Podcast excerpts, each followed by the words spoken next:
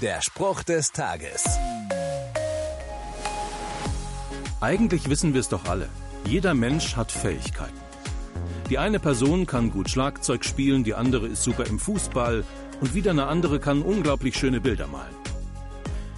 Tja, leider stehe ich da manchmal daneben und frage mich, und? Was kann ich eigentlich gut? Und dann, bei welcher Arbeitsstelle kann ich mich mit meinen gefühlt nicht vorhandenen Fähigkeiten bewerben? Da verstecke ich mich doch lieber vor neuen Aufgaben und Arbeitsstellen. Das wird sowieso nichts. Geht dir das auch so? Dass du denkst, das kann ich niemals, das ist unmöglich. Gott gibt dir und mir aber einen Zuspruch. In der Bibel steht, für Gott ist nichts unmöglich. Ich kann und soll Gott was zutrauen.